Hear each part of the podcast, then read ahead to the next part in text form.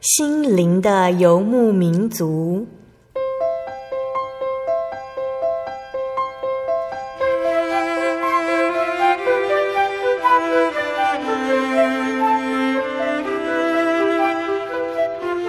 在这个谁都不管谁的后现代社会里，每个人的心灵都是游牧民族。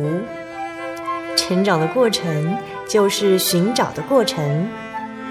每一颗漂泊的心灵，其实都在寻找生命的绿洲。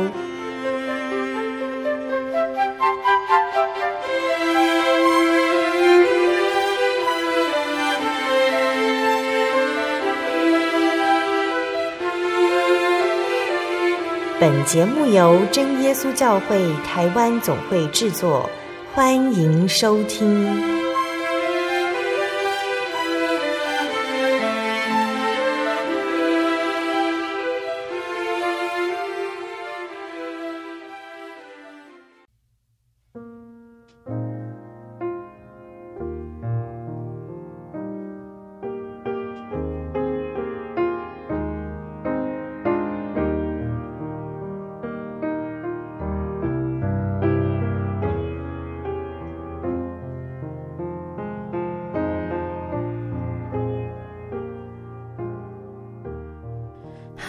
所在空中的听众朋友们，大家平安，欢迎收听今天的心灵的游牧民族，我是贝贝。大家这个星期过得愉快吗？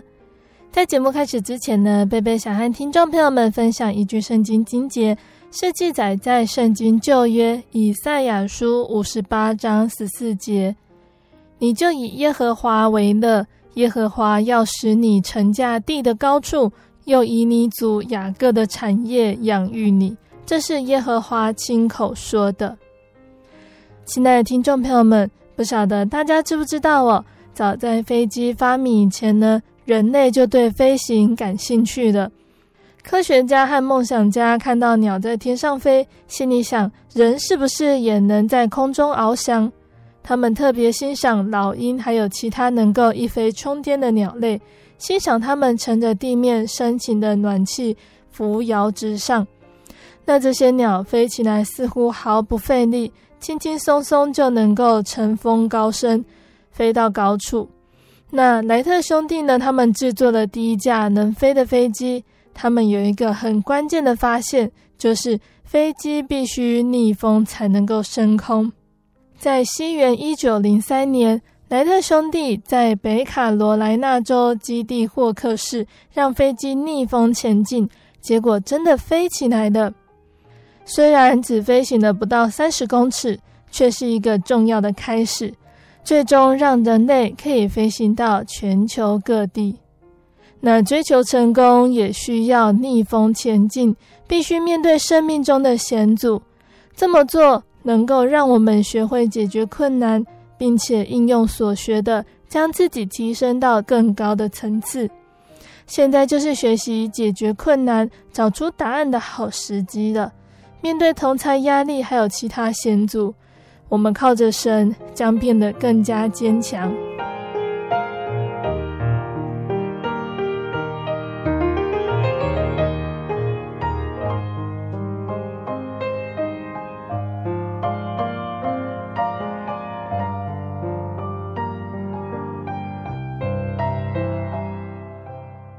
今天要播出的节目是第一千一百三十八集《生活咖啡馆》绘本分享《盛装登场》。今天的节目中呢，贝贝要来跟听众朋友们分享《盛装登场》这本由卡拉库斯金还有马克西蒙合作完成的绘本故事。故事中说到了，在星期五傍晚，屋外天色越来越暗。住在城市里的九十二位男士，还有十三位女士，正在整理仪容，准备去工作。他们先洗澡，穿好内衣，再穿上黑白色的礼服。这一百零五人做好准备之后，他们带着自己的乐器进城。他们要到哪里去呢？听众朋友们，我们可以先想想哦，他们要去哪里？他们要做什么？那为什么这本绘本要花这么多的篇幅去介绍他们的准备呢？我们先来聆听一首诗歌，诗歌过后，贝贝就会来分享这本绘本故事。贝贝要分享的诗歌叫做《沙顶的脚印》。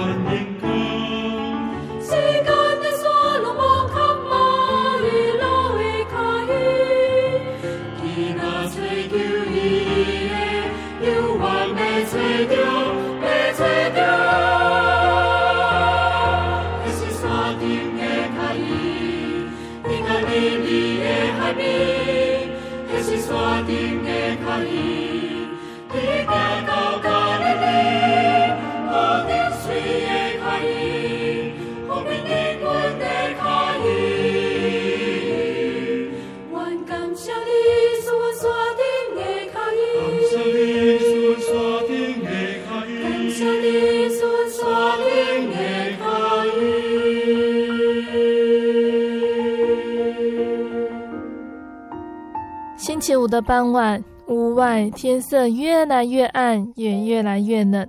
屋内房子和公寓的灯一盏盏亮了起来。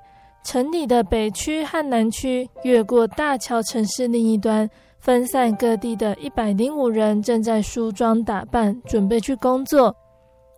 他们先洗澡，这当中有九十二位男士和十三位女士，大多数人淋浴，少数人泡澡。两位男士和三位女士洗泡泡浴，有一位男士边泡澡边看书，猫在一旁看着他。有位女士坐在泡泡浴缸里唱歌。洗完澡，他们用大浴巾和小毛巾擦干身体，还撒了不少痱子粉。所有男士都在刮胡子，除了三位留胡子的男士，其中两位修剪了胡子。那这一百零五人洗完澡，刮完胡子，擦干身体，撒了痱子粉，都变得干净清爽后，开始穿内衣。男士们穿上内衣内裤，有些人穿有袖子的内衣，有些人穿无袖子背心。九十二位男士中，只有少数人没有穿内衣。可是夜晚来临，气温降低，有位瘦瘦的男士正扣上长袖内衣裤的纽扣。所有男士都穿黑袜子，有长袜、短袜、精致的丝质袜，还有绣的装饰图案的袜子。有些男士系的袜带，免得长袜滑落到脚踝。那十三位女士呢，穿上款式多样、复杂的内衣，有内裤、裤袜或者是长袜、衬裙或者是套裙，还有胸罩。那有位双脚总是冰冷的女士，特别在裤袜外面再套一双毛袜。所有男士穿好内衣后，开始穿白色长袖衬衫，扣好纽扣，再穿上黑色长裤。四十五位男士站着穿，四十七位坐着穿。每条长裤的裤管侧边都有闪亮的黑色条纹。男士们拉上拉链，扣上一两颗纽扣。有位留着波浪般黑发，上面染了一缕闪电状白发的男士，穿上的胸前有荷叶折边的柔软白色衬衫，用袖扣固定别致的袖口，还在腰间围上一条黑色宽布腰带。其他男士都没有围腰带。他们扣上裤腰上的吊带扣，把吊带拉上肩膀，再放手，发出“啪”的一声。那八位女士穿上黑色长裙，再穿上黑色上衣、毛衣或者是短上衣。四位女士身穿黑色长礼服，有一位在黑色衬衫外面套上黑色背心裙。有些女士戴了项链或耳环，但是不戴手镯。因为手镯会妨碍他们工作。所有男士都打上了黑色领结，有些人在镜子前面打，有些人望着前方打。有位瘦瘦的男士则是边吹口哨边打领结。二十七位男士直接夹上已经打好的领结。那那位留着黑色波浪发型、染了一缕白发。穿着荷叶折边衬衫，还有宽布腰带的男士，则打了一条非常大的白色领结，看起来像白色的蝙蝠。其他男士的领结都和他的不一样。他穿上白色背心，再套上前短后长、尾端和瓢虫翅膀一样开叉的黑色外套。那件外套和长裤称为燕尾服。今天晚上，其他九十一位男士穿的晚宴服都是黑色缎面翻领的礼服，只是礼服后面没有像瓢虫翅膀般的开叉。所有男士和女士穿好黑白色礼服，准备出门。他们穿上外套、大衣或斗篷、靴子或胶鞋，戴上连手指套或者是一般的手套。但有些人围了围巾，许多人戴了帽子，少数人还戴了耳罩。几乎每个人都提了不同形状的黑色或咖啡色的手提箱。那位留了波浪发型、染了一缕白发、穿着荷叶折边衬衫，还有宽大腰带，还打了一个看起来像是白色蝙蝠的大领结的男士，则提了一只扁扁的公事包。没有人的手提箱和他的一样。一百零五位女士和男士向他们的父母、丈夫、妻子、朋友、小孩、小狗、小鸟或者是小猫道别，然后他们走出了一百零五扇门，走进一百零五条街道，有开车、搭计程车、地铁或者是搭公车前往市中心。那位留着黑色波浪发型、还染了一缕白发的男士。穿上有天鹅绒衣领的黑色外套，围上白丝巾，坐进在公寓大楼门口前等待的长礼车。驾驶开车的时候，他打开公事包，眼睛盯着一些纸，嘴里哼哼唱唱的。星期五的晚上八点二十五分的市中心，一百零四人走上爱乐音乐厅的大舞台，他们脱下大衣、外套或者是斗篷。脱下靴子或者是胶鞋，脱下连手指套或者是一般手套，有些人脱下了围巾，大多数人脱下了帽子，少部分人脱下了耳罩，放进后台的深绿金属置物柜。他们也把不同形状的黑色还有咖啡色手提箱留在后台。现在一百零一位男士还有女士带着手提箱拿出来的乐器上台了。只有三个人没有带乐器，他们分别是竖琴手、低音鼓手，还有负责锣、鈸等小型乐器的乐手。这件乐器太重了，无法随身携带，已经先摆在舞台上了。舞台上有一百零二张椅子，还有两张高脚椅，每张椅子前面都放了有乐谱的谱架。这一百零四人就定位，低音大提琴手也坐上高脚椅。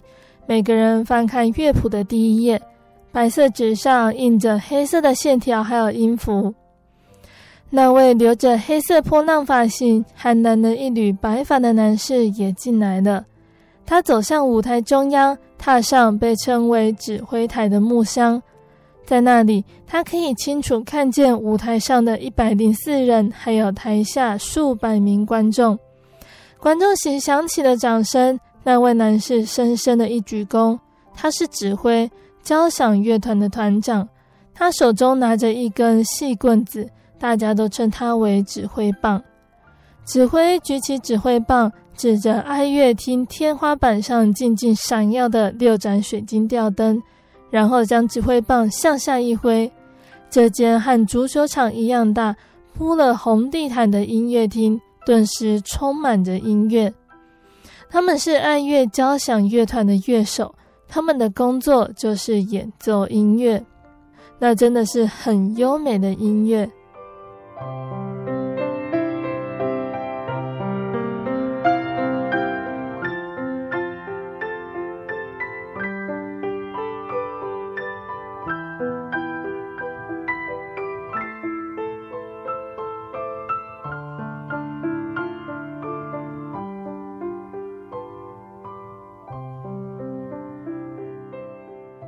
亲爱的听众朋友们，今天的绘本就分享到这里呢。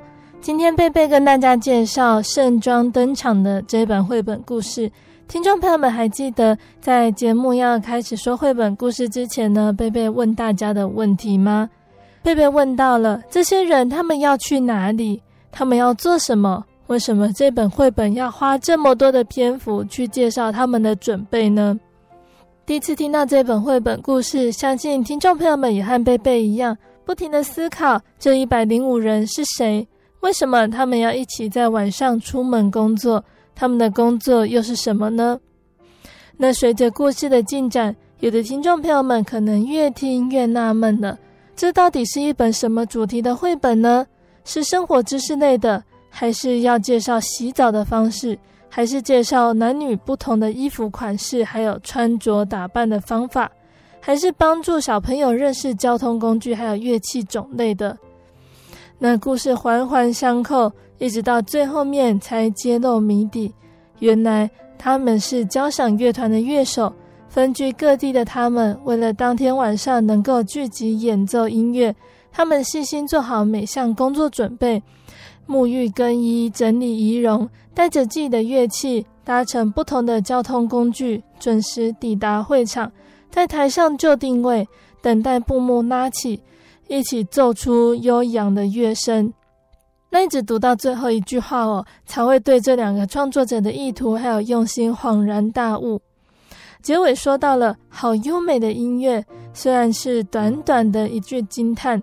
也是我们每个踏进音乐厅聆听交响乐的人最直接的感官感受，但是背后竟然隐藏着许多繁琐细微、费心耗力的预备过程。那这些乐手呢，想必都经历了一段辛苦的练习，才能够成为交响乐团的一员。他们还必须经过许许多多的练习，才能够合作无间的演奏一首交响曲。那甚至每一场演出之前，他们也必须精心做好各种准备。创作者他这样子巨细靡遗的描写他们预备的每个过程呢，这其中当然具有知识性的功能，帮助我们了解交响乐手的衣着还有乐器。但是更重要的，他们同时借由这样子细腻的呈现，传达每一位乐手他们对于自己工作的尊重、负责还有认真的态度。虽然音乐厅的观众只是看见他们最终展现的成果，但是那些观众看不见的部分，他们也都没有丝毫轻忽，哪怕只是扣纽扣或是打领结的小动作，他们都仔仔细细的完成。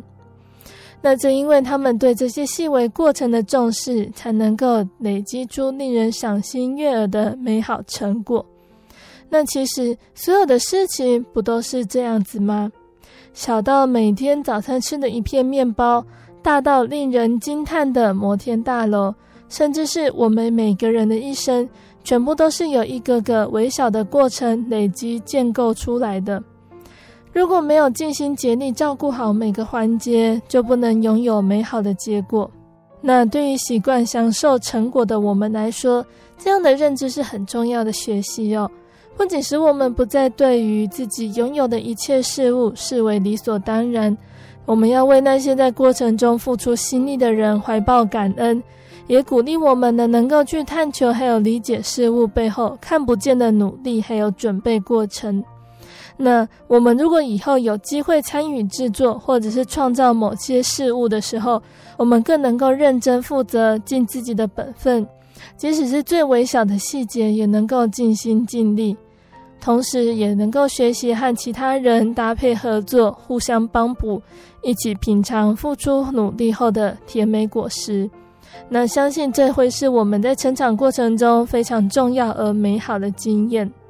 那在圣经的以弗所书第四章十一到十二节说到，他所赐的有使徒，有先知，有传福音的，有牧师和教师，为要成全圣徒，各尽其职，建立基督的身体。在这本绘本故事里面呢，我们提到了预备，为了一场完美的演出，他们尽心尽力的练习，将一切可以掌控的都准备到最好。而我们的信仰也是可以预备的。当我们的生命到了结束，当耶稣再次来到世上，我们是不是已经预备好要跟着耶稣一起到新的国度，那个美好的地方呢？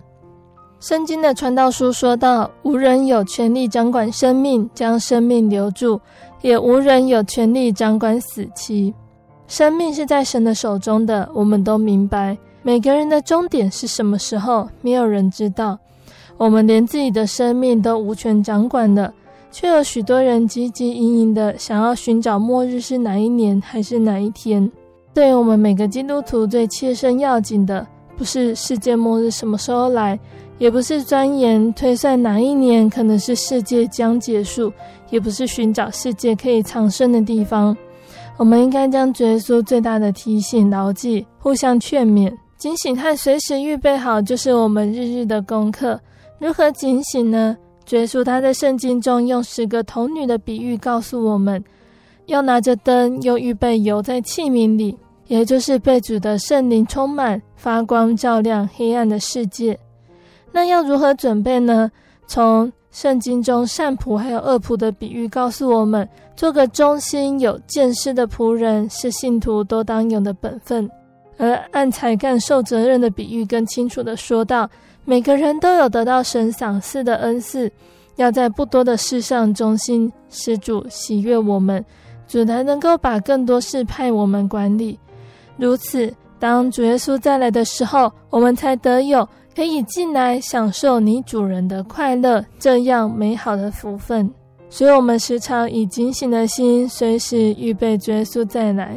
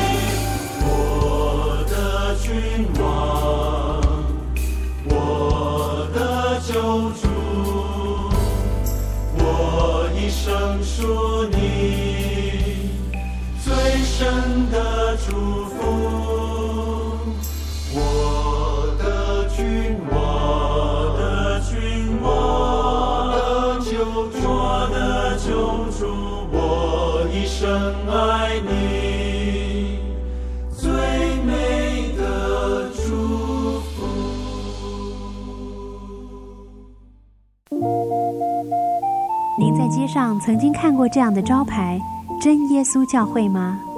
也许您很想，但是却不好意思进来看看。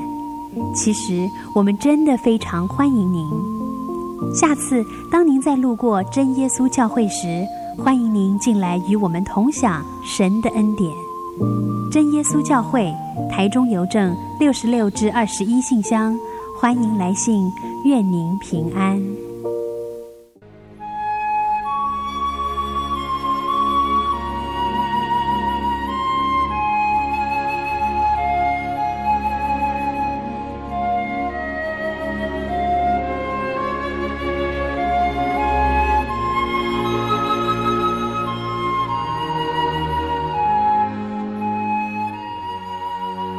息日是真神为人设立的，让人能纪念神的救恩，并得着身心灵的休息。在每个星期的最后一天，星期六，我们应当放下一周的劳碌，来到教会聆听福音，在诗歌、祈祷和彼此祝福的聚会里，安顿我们一周的疲惫。假如你想参加安息日聚会，欢迎您在每周六上午十点和下午两点踏进真耶稣教会的会堂，与我们一起共享这生命的饗宴。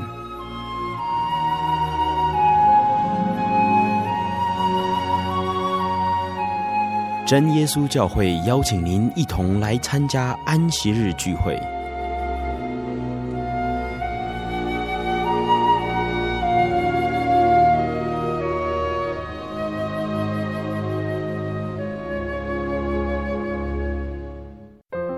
圣经的道理好有兴趣哦，可是又不知道怎么入门哎。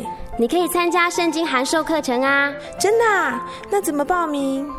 只要写下姓名、电话、地址，寄到台中邮政六十六至二十一号信箱，很快的，你就会收到第一课的课程了。赶快去寄吧。嗯，圣经函授课程能循序渐进的引导您更了解耶稣基督的福音，得到生命的滋润和来自信仰的力量。本课程完全免费，欢迎来信台中邮政六十六之二十一号信箱，请注明参加函授课程。愿神祝福您。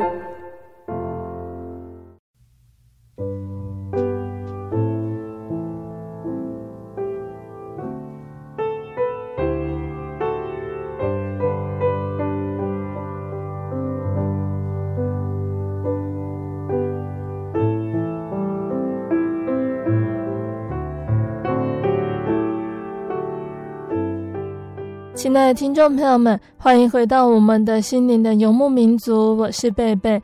今天播出的节目是第一千一百三十八集《生活咖啡馆》绘本分享《盛装登场》。节目的上半段，贝贝跟听众朋友们分享了一本叫做《盛装登场》的绘本故事。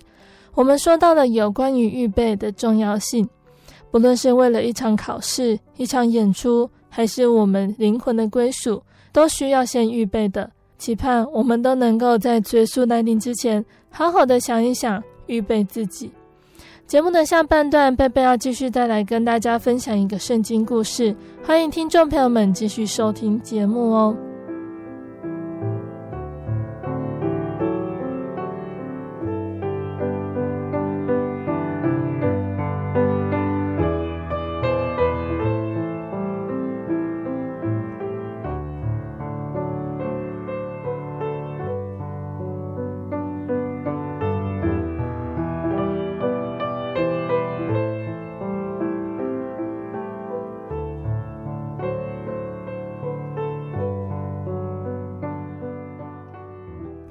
众朋友们，从上个月的故事内容，我们说到了撒母耳记下了。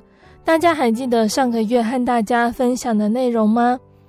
上个月我们说到了大卫终于当上了以色列国王。刚当上国王的大卫，他对神充满着敬畏，任何事情都会想到神。王宫盖好了，他想到神的约柜还在会幕，想要帮神建造圣殿。虽然神不允许。但是神也应许要让大卫的儿子来建造圣殿，也应许大卫的子孙会代代为王。如果他们能够保持敬畏神、遵守神的命令，神都会保守他们的王朝、国势强盛、平安顺遂。那之后的节目呢，我们会跟大家分享到后来的国王他们的事迹。那今天我们要继续来和大家分享。大卫他在当国王的时候，还发生了哪些事情呢？大家一定要继续聆听接下来的故事哦。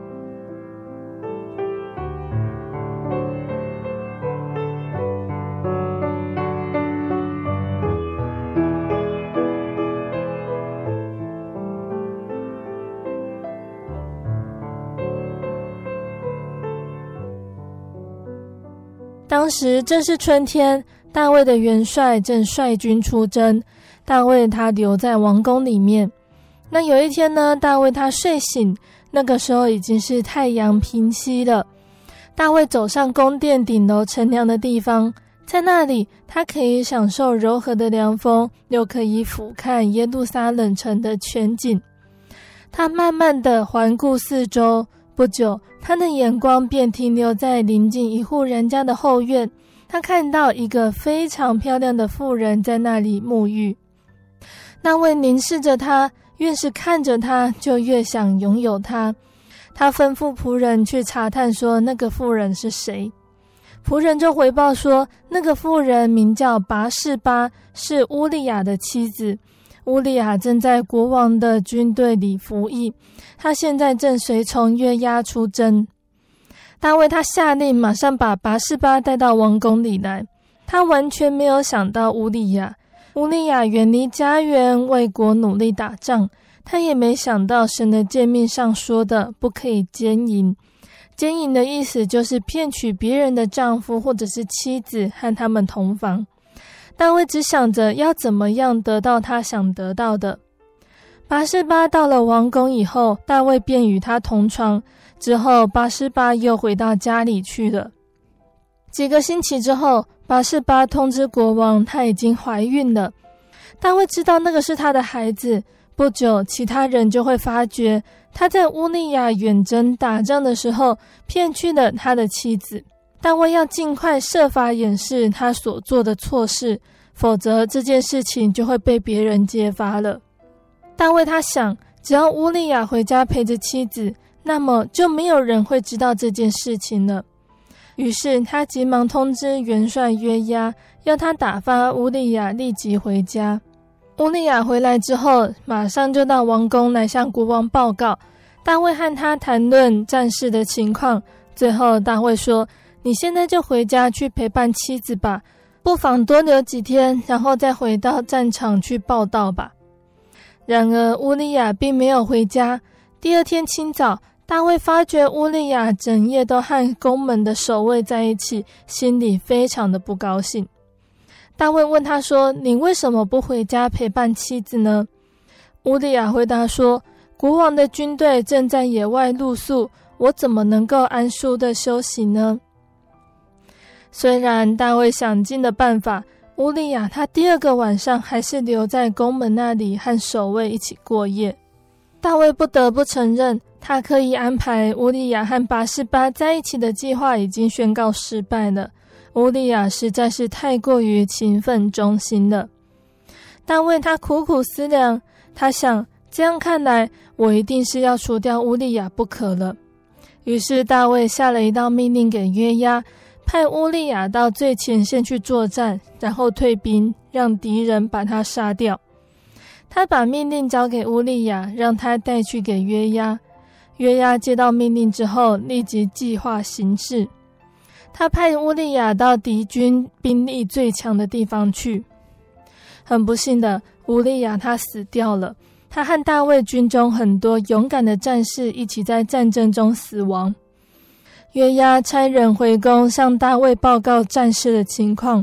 约押吩咐使者：如果国王知道很多战士阵亡之后大发雷霆，你就告诉他，乌利亚也在阵中死亡了。大卫知道他的阴谋得逞之后，感到非常的高兴。乌利亚已经死去了，便不会把事情揭发出来。现在他可以娶拔示巴为妻的。大卫正式娶了拔示巴。后来他生了一个儿子。虽然王宫里面有人知道大卫他所做的恶事，但是他们却噤若寒蝉。在那个时代，君王通常都凭自己的意思来行事，他们想要什么就要什么。然而大卫却要知道，神拣选的国王不能这样独断独行，他必须和普通的子民一样，要遵守神的律法。于是真神呢，就差遣先知拿单去见大卫。拿单呢，他见到大卫之后，他就跟大卫说了一件事情。拿单说，有两个人住在同一个城里面，有一个非常富有，另外一个非常的贫穷。那个富有的人他拥有一大群羊，但是那个穷人他就只有一只羊。穷人家养的那只羊，从小就由他自己牧养，常常跟在他身旁。他吃饭的时候会把羊抱在怀里，把食物喂给他吃，对待那只羊就好像是自己的孩子一样。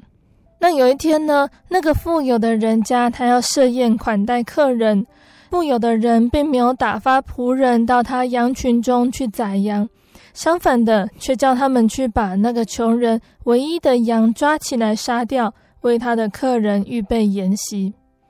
大卫听到这样子残酷不仁的事情，他非常的震惊，他大声叫喊：“那个富有的人该死！”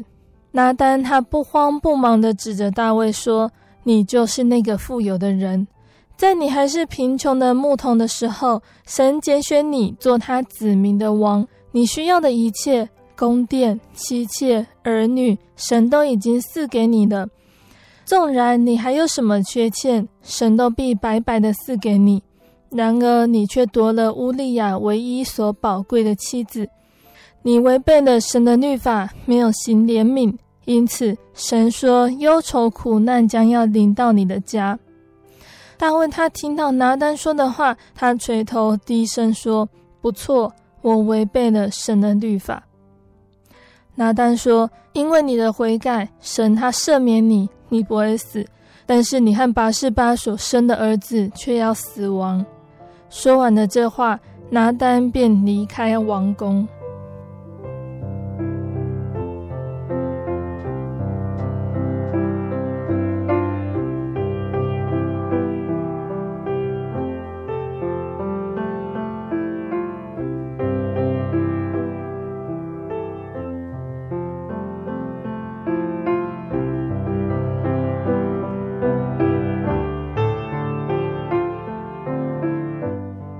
亲爱的听众朋友们，我们的故事就先分享到这里喽。在今天的节目里面呢，我们听到了大卫他做错了很可怕的事情。那今天的故事是出自于圣经的撒母耳记下第十一章、十二章的内容。听众朋友们在节目之后也可以自己阅读圣经，通过阅读圣经，想想从这几章的内容，我们可以明白真神要告诉我们什么。那贝贝先分享十一章、十二章里面的重点。期盼我们都能够牢牢记得圣经上的内容，作为我们信仰上的提醒，还有醒思。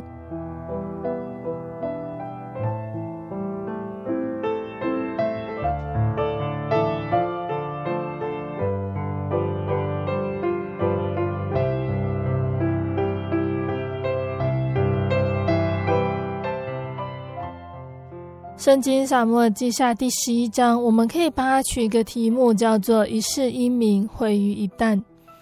这一章它描述合神心意的大卫，因为失去警醒的心而犯下大错，并且他用诡计来遮掩他做的错事。大卫的一世英名毁于一旦，留下永远无法抹灭的污点，从此刀剑永不离他的家。大卫的国度日渐强盛。某天，他睡到太阳平西，在王宫平顶见到了容貌甚美的拔示巴淋浴，于是心存歹念，将她接进宫中同房。在生活平顺如意的时候，我们是不是也容易失去警醒谨慎的心，而落入试探和引诱之中呢？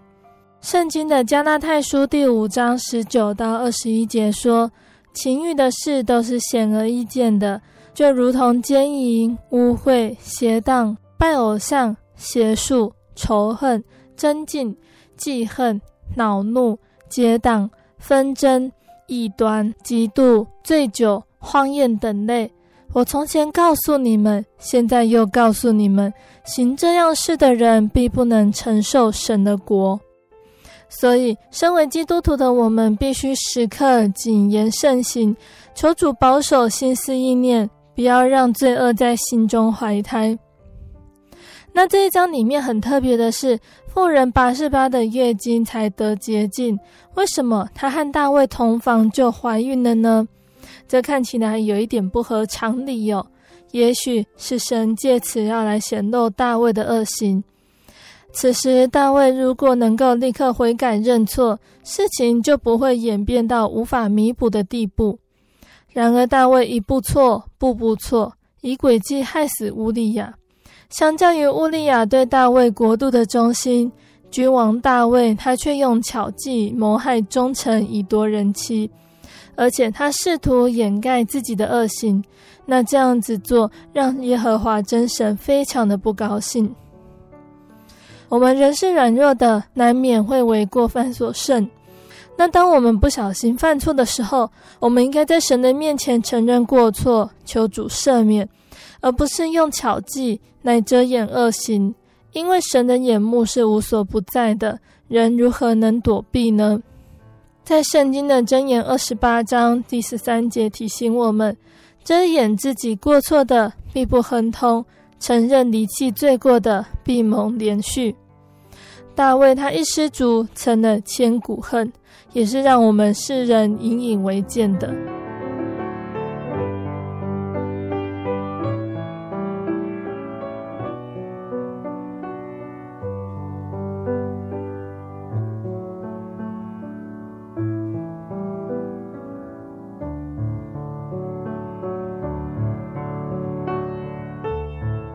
在撒母耳记下第十二章里面，我们可以帮他取一个题目，就是安逸的时候更要警醒。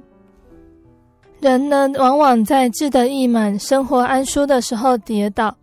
撒母耳记下第十一章、十二章就是述说这样子一个鲜明的例子。大卫他是一个敬畏神、讨神喜悦的以色列君王，然而这样子敬虔的大卫，却在他国事一顺遂、生活安逸的时候错下大错，就是借着亚门人的刀杀了赫人乌利亚，并且娶了他的妻子为妻。神差遣先知拿单对大卫说话。并且用比喻让大卫了解自己所做的恶行。大卫他刚听完拿单所说的比喻的时候，他还非常的生气。他对拿单说：“我指着永生的耶和华起誓，行这事的人该死，他必偿还羊羔四倍，因为他行这事没有怜悯的心。”那个时候他不晓得故事中的恶人就是暗喻他自己，还很生气的向神起誓。还好，大卫在知道之后，他立刻悔改，所以还罪不至死。但是他却免不了要为自己所犯的恶行付出极大的代价。我们人呢，常常很容易看到别人的缺点或者是过失，在批评他人的同时，不知不觉的，我们自己可能也做了那些所批评的事。所以，我们要常常警醒，养成自我检讨的习惯。在不高兴的时候要小心，慢慢的说，慢慢的动怒，因为神是公义的，将来他必审问一切的事。在生活安逸无虑的时候，要警醒谨守，不给魔鬼留地步。大卫的例子让我们看到灵性松懈的时候可能会掉入的陷阱。那这也是为什么神要我们把他的话存在心里，留在意中的原因。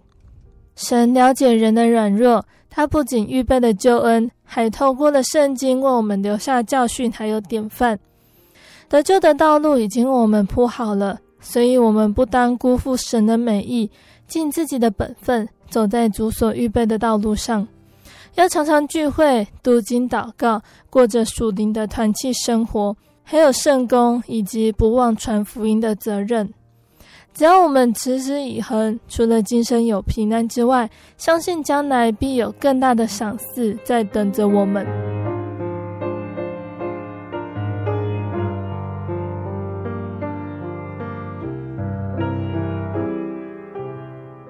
在这里呢，贝贝要来补充一下哦，在故事中，我们看到大卫他很快的悔改认错，神马上就原谅了他。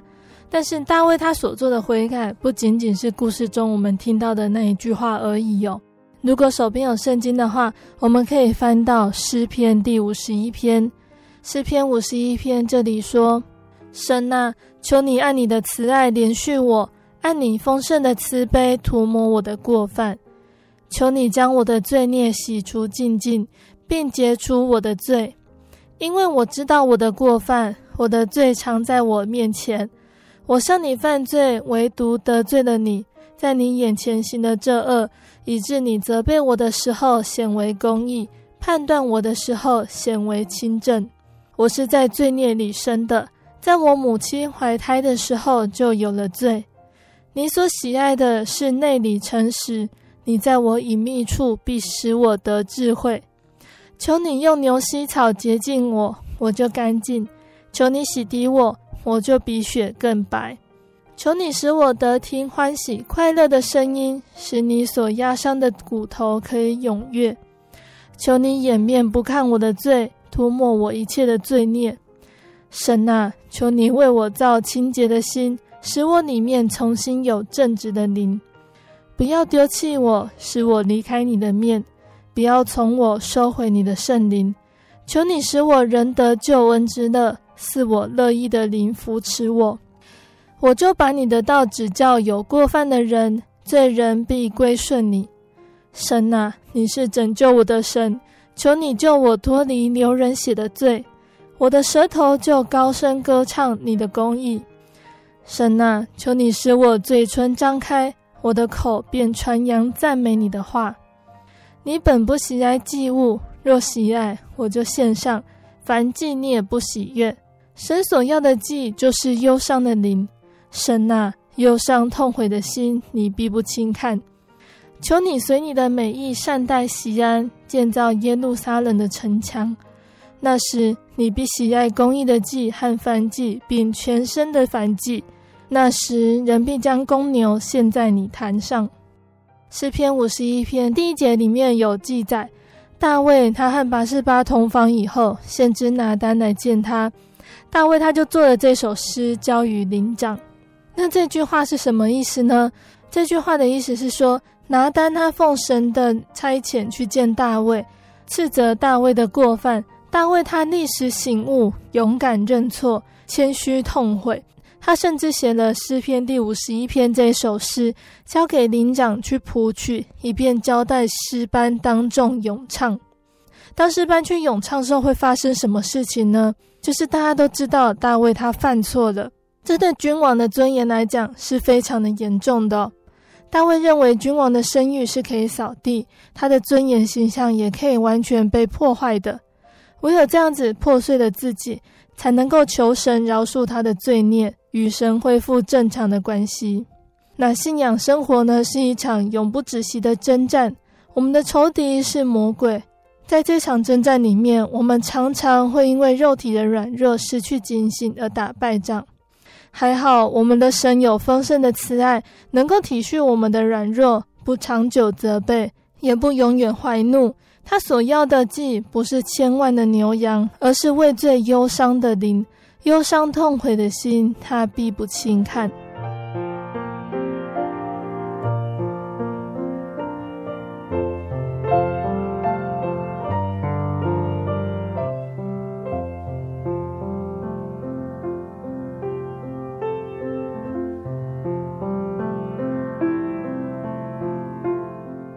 亲爱的听众朋友们，今天心灵的游牧民族带着大家进入了圣经撒母耳记下第十一章、十二章的内容。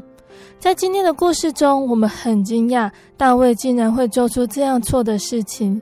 虽然他是国王，但是大家还记得故事中为什么拿单要来责备大卫？神他虽然很喜欢大卫，他是合神心意的人。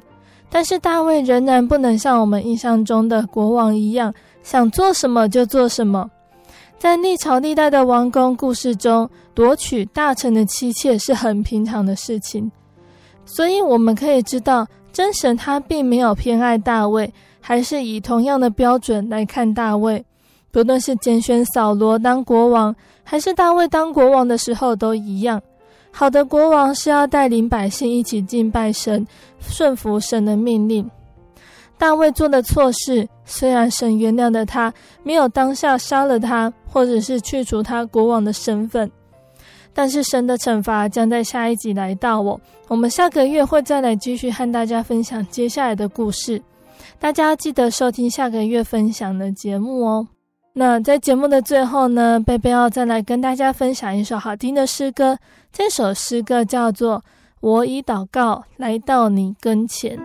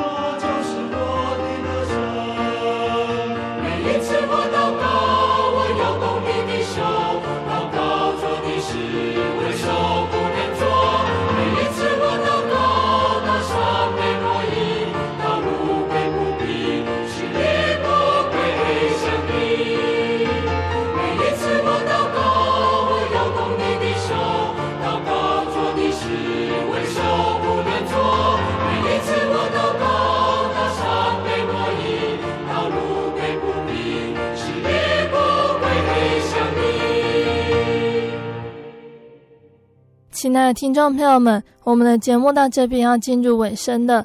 如果你喜欢今天的节目，欢迎来信索取节目 CD。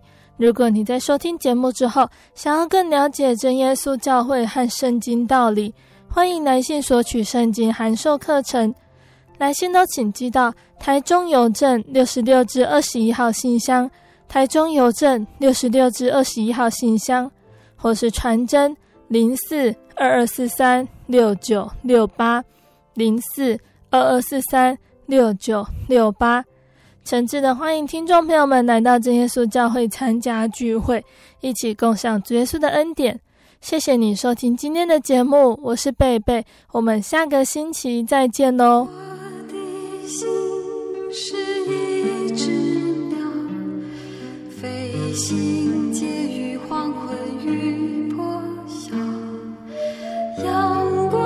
向人世间寻找生命的源泉